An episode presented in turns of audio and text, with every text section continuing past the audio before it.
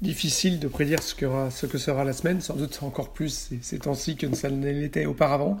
Euh, toujours est-il que les marchés euh, actions plutôt euh, les marchés en, globalement se sont plutôt bien comportés la, semaine dernière avec des, rebonds qui commencent à être assez impressionnants puisque depuis le début de l'année, le, S&P par exemple ne, perd que, plus que, que 8%, alors qu'on peut s'attendre, et à la saison des résultats qui est en cours et qu'il va falloir continuer à suivre cette semaine, montre qu'on devrait plutôt avoir des résultats en baisse de 20, 30, voire 40%. Euh, donc on est bien évidemment dans un, moment très compliqué pour les économies en général et en particulier pour, les entreprises. Donc euh, à voir ce que, peut donner ce, ce, ce, rebond du marché, il faut peut-être pas aller trop vite euh, non plus. Ce qui, est, ce qui est la bonne nouvelle tout de même, c'est qu'on sent une stabilisation sur le front du coronavirus, hein, que ce soit euh, d'abord euh, en, Chine, où il n'y a pas de nouveaux cas euh, déclarés aujourd'hui, en Europe, où on sent bien que le, déclin se, confirme. Hein. Vous avez des pays comme la France ou l'Italie, avec plus que 1% de, nouveaux cas. Le Premier ministre français parlait d'un R0, d'un taux de transmission inférieur à 1, à 0,6. Donc, ce qui voudrait dire qu'on est en train de, gagner un petit peu le, combat. Une autre illustration de ça, hein, si je continue sur la France, ça fait le 11e jour d'affilée qu'on voit une baisse des, des, des, des de cas en réanimation, on retrouve des capacités.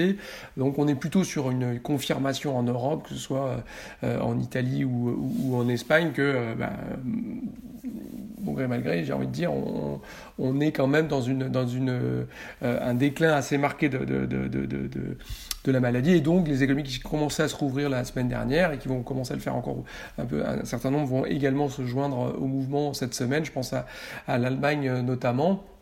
Euh, et des pays comme euh, bah, la Corée du Sud, par exemple, qui, euh, qui là aussi, ailleurs, commencent à dire qu'elles vont relâcher un petit peu les contraintes sur, sur, sur un certain nombre de choses. La Nouvelle-Zélande qui pourrait là aussi relâcher les, les, les règles de, de, confinement.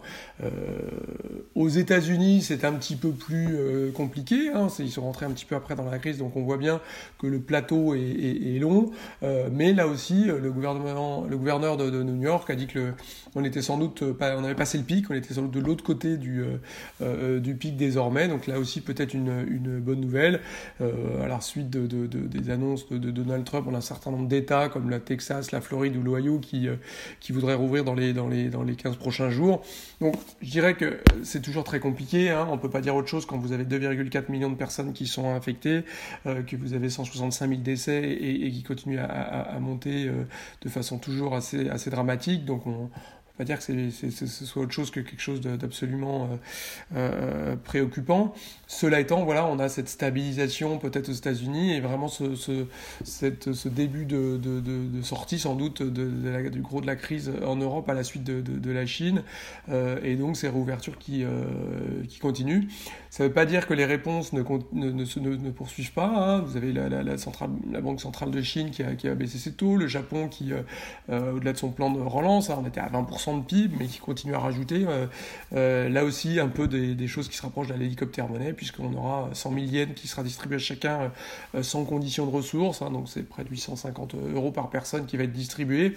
Le SM, au côté européen, on parle d'un plan de relance, on va voir au au, sommet européen de cette semaine, mais voilà, on parle de plus en plus d'un recovery fund d'une façon ou d'une autre, essayer d'avoir peut-être de, faire une relance, et puis de l'autre côté de gérer peut-être les dettes qui seront liées au coronavirus.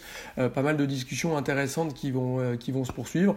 Pareil aux États-Unis, où il y a un nouveau package pour les, pour les agriculteurs de 19 milliards, et on sent qu'il y a un nouveau, euh, plan de, soutien aux PME et, et, dans, les, dans les clous aux, États-Unis. Donc on a quand même un certain nombre de, de, de qui vont, dans ce sens-là.